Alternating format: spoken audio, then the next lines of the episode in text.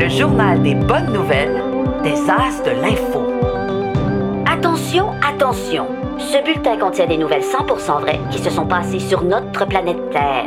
Il s'adresse à un public de gens curieux et prêts à être épatés. Est-ce que tu te reconnais? Aujourd'hui, au journal des bonnes nouvelles, un prix pour la pelouse la plus laide et apprendre à lire et à compter à 92 ans. Prêt, pas prêt? J'y vais! Oh, j'adore flatter des chats. tu aimes ça, les flatouilles?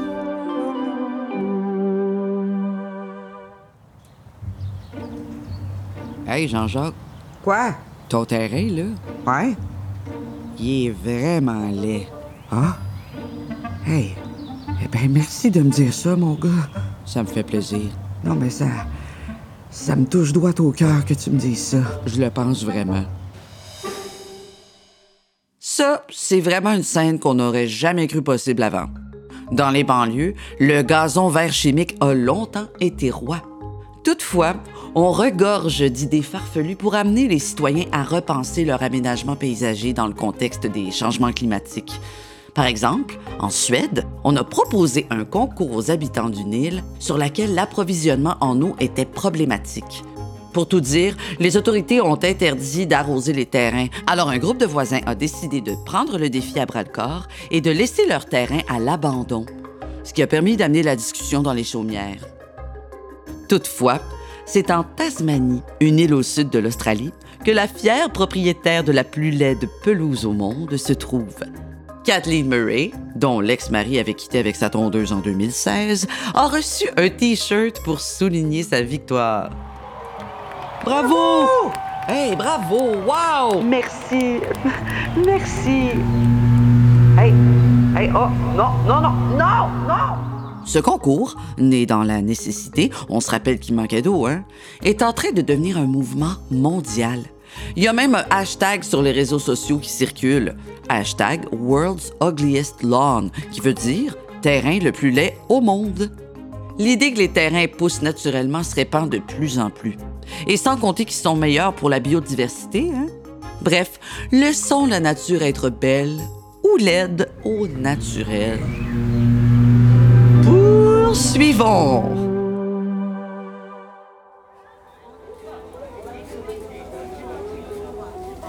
En Inde, il y a une forte proportion de la population qui, malheureusement, ne sait ni lire ni compter. Dans ce pays très peuplé, le plus peuplé au monde depuis 2023, avec autour de 1 milliard 425 millions de personnes, il y a des gens très riches et des gens très, très pauvres. C'est la nourriture, a priori, qui a attiré Amma à l'école.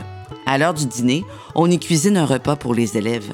Et puis, une professeure qui y travaillait a réussi à la convaincre de rester pour apprendre avec les autres. Bon, elle avait du mal à marcher et sa lecture était difficile à cause de ses cataractes aux yeux, mais depuis deux ans, autant que faire se peut, Amma se rend à l'école pour y apprendre à lire, à écrire et à compter. À elle seule, elle modifie la moyenne d'âge des gens qui fréquentent l'école. Elle a 92 ans. Dans la grande région d'Uttar Pradesh, d'où elle vient, 30% des femmes sont analphabètes. Un phénomène comme Amma, c'est une source d'inspiration pour les femmes autour d'elle.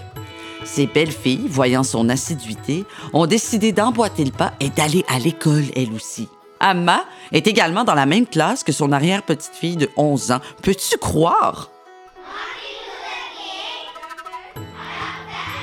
Quand Amma était jeune, il y avait très peu d'écoles.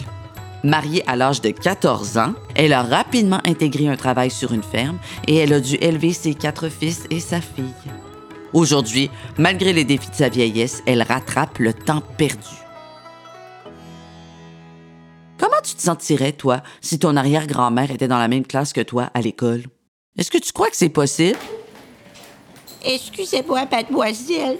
Pourriez-vous parler plus fort? Je vous entends pas bien. Moi, en tout cas, je serais tellement fière d'elle. c'est trop une belle histoire. c'est déjà tout pour aujourd'hui. Mais on se retrouve la semaine prochaine. C'était le Journal des bonnes nouvelles des As de l'Info, une production La Puce à l'oreille pour les As de l'Info et le Petit Bureau de presse. Texte et voix, Véronique Pascal. Réalisation, Francis Thibault. Pour plus de nouvelles pour enfants, visitez lesasdelinfo.com.